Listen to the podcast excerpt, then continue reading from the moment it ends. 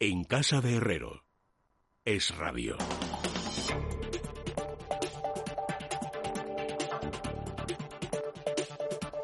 Bueno, faltan amigos 16 minutos para que sean las 10 de la noche, las 9 en la Comunidad Canaria. Vamos a entrar amigos en la tertulia económica. Don Juan Ramón Rayo, bienvenido, muy buenas noches. ¿Qué tal? Buenas noches, Luis. Eh, y don Ricardo Lucas, bienvenido, buenas noches. Buenas noches, Luis. Bueno, es que estoy aquí entre papeleos, ya sabéis que yo me administro mal con los papeles porque todo se me traspapela y todo se me descabala. Pero acabo de recibir un eh, teletipo que vosotros ya conoceréis a propósito de la falta de acuerdo entre el gobierno y los agentes sociales para la extensión de los seres. ¿Qué sentido eso? ¿Qué, o sea, ¿qué, valoración dais a ese desacuerdo?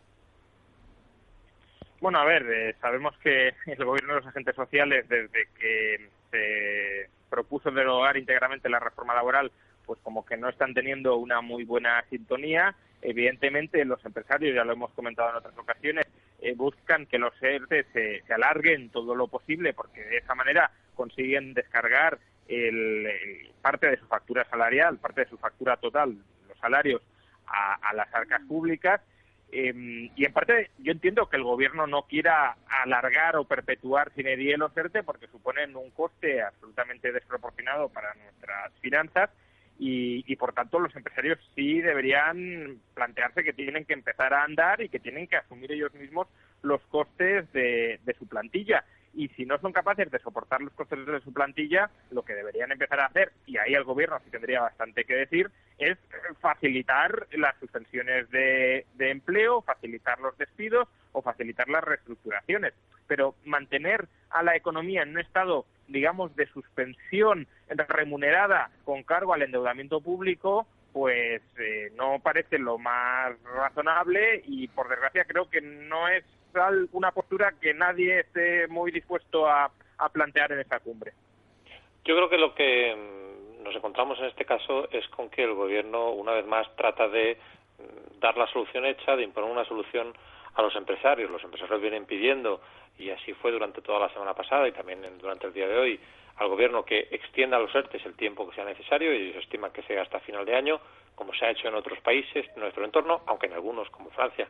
se va a alargar incluso en 2021 y por tanto eh, quieren mantener esas condiciones excepcionales para no verse forzados a mm, realizar despidos si la crisis es tan grave como lo que nos dicen todas las previsiones y lo que nos van eh, mm, en fin, adelantando los primeros indicadores que se van publicando. Y, por tanto, creo que la demanda de los empresarios viene eh, en ese sentido, de mantengamos las condiciones de excepcionalidad que se han dado en los últimos meses, mientras veamos cómo evoluciona la economía, porque eh, si de hoy para mañana tenemos que empezar a reincorporar a trabajadores a pleno rendimiento eh, ante una demanda absolutamente deprimida, eh, nos veremos abocados al despido. El Gobierno trata de convencerles con unas bonificaciones en las cotizaciones sociales, pero mm, creo que son claramente insuficientes para que las empresas puedan mantener ese empleo si no tienen un nivel de ingresos suficiente y una certidumbre clara de cuál va a ser la evolución de su negocio en los próximos meses. Y eso a día de hoy eh, no hay nadie que pueda garantizarlo de ninguna manera. ¿Y veis margen de aproximación o no? Bueno, el margen de aproximación al final será que el gobierno meta algo más de pasta, es decir, que, que sigan endeudando y sigan costeando los ERTES durante un tiempo más, que será un tiempo menor del que les gustaría a los empresarios, evidentemente, pero mayor que terminar los ERTE de manera de manera inmediata. Pero insisto, todo esto son parches, son soluciones que no que no atajan el, el problema fundamental y el problema fundamental es que la economía eh, sigue sin eh, funcionar, sigue sin estar ni muchísimo menos a pleno rendimiento. Es verdad que estamos experimentando una reactivación del sistema económico conforme eh, se va produciendo la deshibernación, pero claro, hay muchos sectores que, o están descapitalizados y no tienen margen para, para poder volver a, reincorporar sus plantillas y pagar salarios y pagar a proveedores, y hay otras empresas que aunque tengan ese margen y puedan reabrir, pues no tienen demanda, no tienen clientela o no tienen tanta clientela como tenían antes y desde luego no tienen clientela suficiente como para hacer frente, para soportar a toda la plantilla que soportaban antes para una demanda mucho mayor. Con lo cual, eh, pretender que se puede salir de esto sin que haya reajustes y que esos reajustes ojalá lleguen antes que tarde, porque tarde significa más deuda para todos, creo que es un engaño colectivo mm, que no tiene mucho sentido perpetuar. Efectivamente, yo creo que el punto de encuentro, como plantea Juan Ramón, es que eh, se flexibilice la postura del gobierno, probablemente que se abra a que en algunos sectores, el turismo, pienso que es el, más afectado, se pueda prolongar la situación hasta el mes de diciembre o que haya algunos mecanismos correctores en función de la propia evolución de, la demanda, del negocio de los, de los empresarios, etcétera, etcétera. Pero desde luego que mm, si nos atenemos a las circunstancias actuales, lo que nos sugieren todos los indicadores es que con una evolución tan inconstante, tan, tan inestable, tan incierta,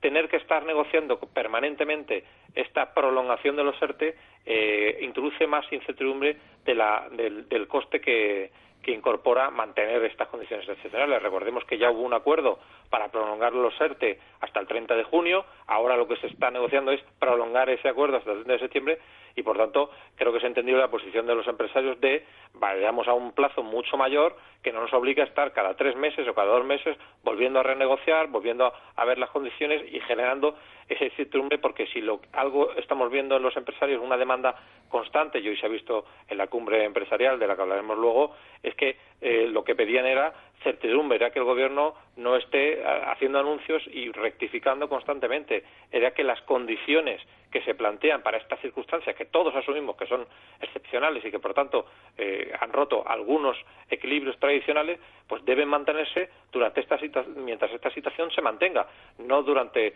el tiempo en que España salga de, se, salga de la crisis, porque no tenemos capacidad para asumir, como dice Juan Ramón, presupuestariamente todo eso, pero sí que haya unas condiciones eh, constantes para que las empresas puedan adaptarse y no tengan que recurrir eh, permanentemente o como sucedió en la anterior eh, crisis a hacer despidos masivos. Y por tanto mm, es una situación excepcional se requieren medidas excepcionales pero es verdad como también plantea Juan Ramón que no vamos a salir de esta solo con medidas paliativas. Tenemos que ir un paso más allá. El gobierno tiene que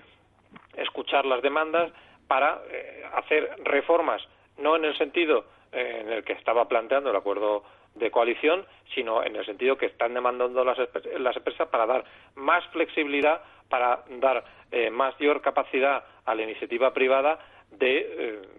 poder recuperar eh, lo antes posible la actividad que venían manteniendo antes de la crisis. Bueno, antes de hablar de Además, de todas formas, recordemos cuál es el pecado original de esto, que, que se nos puede estar pasando de largo. El gobierno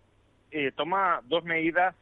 eh, la de los ERTE, y toma otra que es prohibir el despido, prohibir el despido por eh, causas económicas, técnicas o, de producción. Obviamente, eh, lo, que debería suceder una vez ya ha pasado el estado de alarma es que las empresas que ya no tengan demanda suficiente ajusten su plantilla. Sé que no es lo deseable, pero tampoco es deseable que se mantengan plantillas sobredimensionadas a costa del endeudamiento público. ¿Qué pasa? que el gobierno no permite que los empresarios ajusten su plantilla y, por tanto, los empresarios solo tienen una de dos. O poner fin al ERTE, y muchos de ellos no son capaces de hacerlo porque no tienen demanda, como hemos comentado antes, no tienen músculo financiero, o mm, tratar de negociar una prolongación sin el IE de los ERTE, porque, claro, no pueden prescindir de los trabajadores legalmente y, y tampoco pueden readmitirlos pagando los salarios porque no tienen demanda. Con lo cual, el gobierno, para querer por querer maquillar las cifras de desempleo, impidiendo que se produjeran ajustes de plantilla que se van a tener que producir,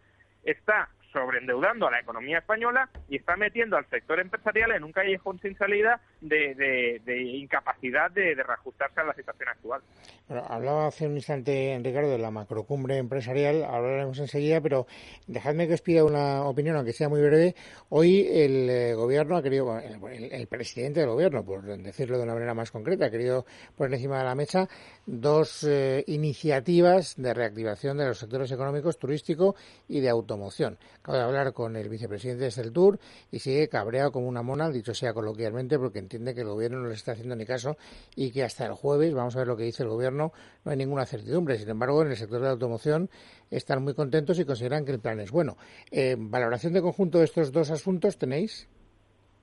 A ver, es que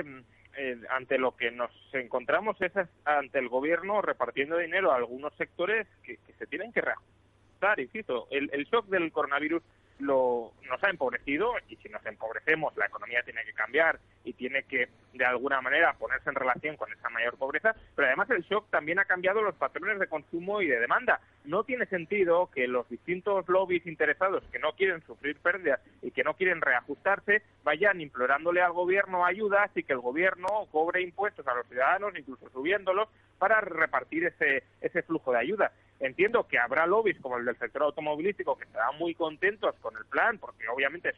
un, chorreo de casi 4.000 millones de euros a costa del contribuyente, pero son los contribuyentes los que deberían decir basta y deberían decirles a los empresarios, eh, señores, ustedes cuando ganan dinero está muy bien que lo ganen y no deberíamos quitárselo, pero cuando lo pierden también deberían perderlo y no deberían ir llorándole al gobierno a que les dé transferencias de dinero. Eh, lo que necesitamos es un no es un plan específico para un sector. Lo que necesitamos es un marco eh, regulatorio simple, poco costoso, que, que, flexible, que facilite la labor del empresario, impuestos bajos y dentro de ese marco cada cual se guste la vida.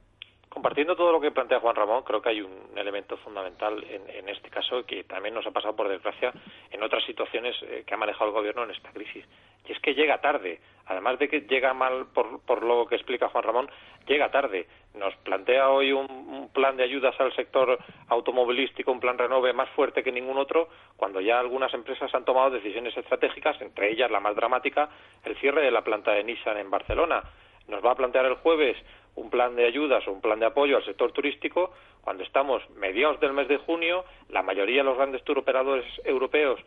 ya han proyectado sus viajes teniendo en cuenta las condiciones que sabían de España y es que sigue habiendo cuarentena para los turistas que llegan hasta el 21 de junio, que no van a abrirse las fronteras hasta el 21 de junio según supieron ayer, porque hasta entonces era el 1 de julio, que será en todo caso una semana más tarde de lo que dijo la Unión Europea y de lo que han hecho la mayoría de los países europeos. Y, por tanto,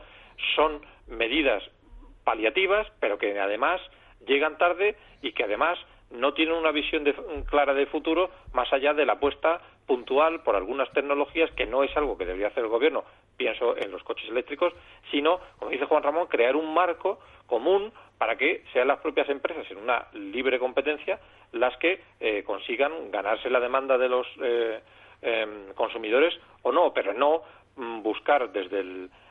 sector público y con ingentes cantidades de dinero que sabemos luego cómo acaban,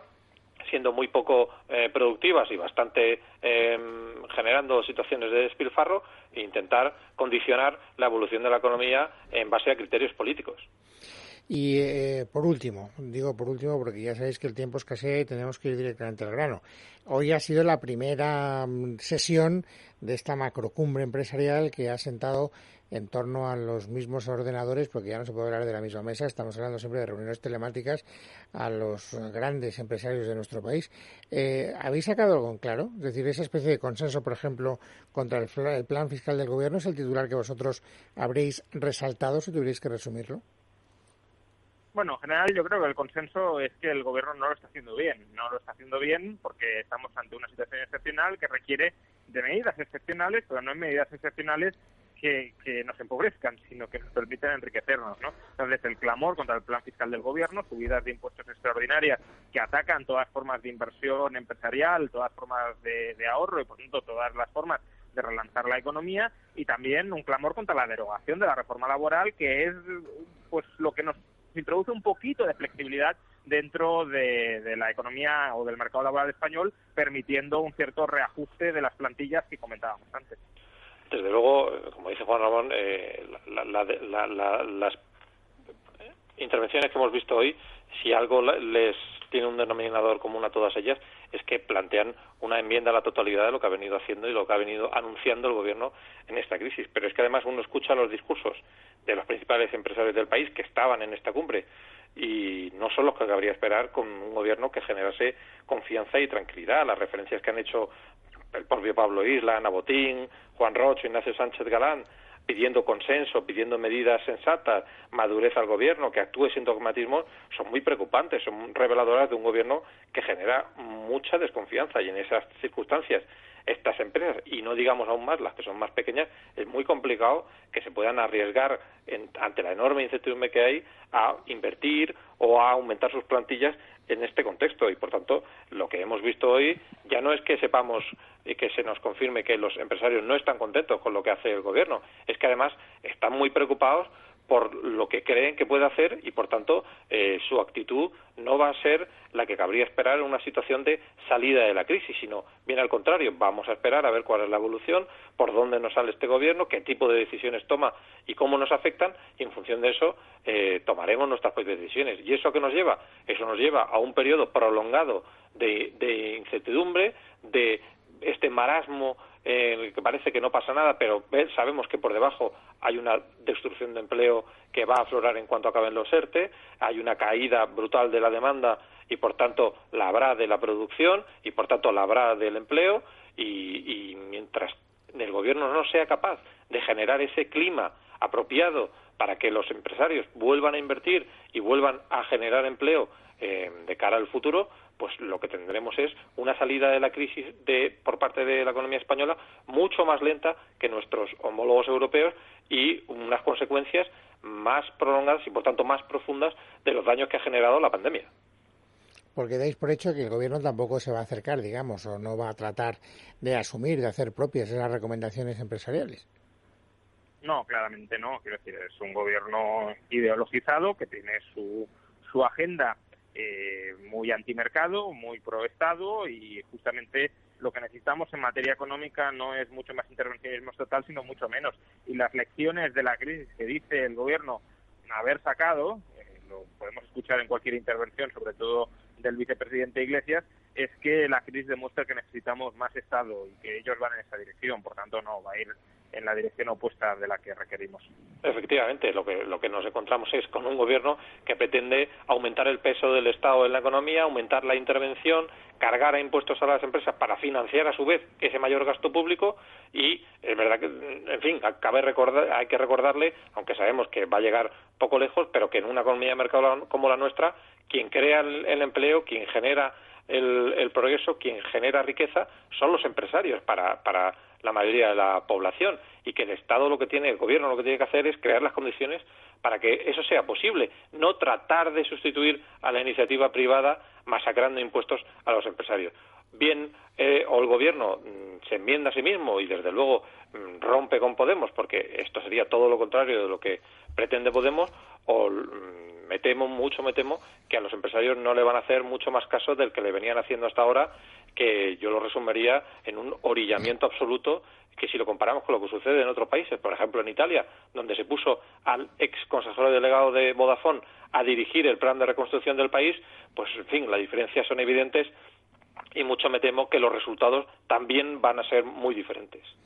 Señores, una vez más, muchas gracias por haberme acompañado en la tertulia económica don Juan Ramón esta mañana. Nada, hasta mañana. Don Ricardo, hasta la semana que viene. Hasta la semana que viene, un abrazo a todos. Nos vamos, amigos, ya a la tertulia política. Una vez más, las emociones de costumbre y, por lo tanto, las recomendaciones de costumbre. Un poco de Calm Plus. Así es, Luis. Les recomendamos que prueben Calm Plus de Mundo Natural, un complemento rico en aminoácidos y con vitamina B3 y B6 que contribuyen al buen funcionamiento del sistema nervioso. Consulte ya a su farmacéutico dietista en parafarmacias del corte inglés y en parafarmaciamundonatural.es. Mundo Natural.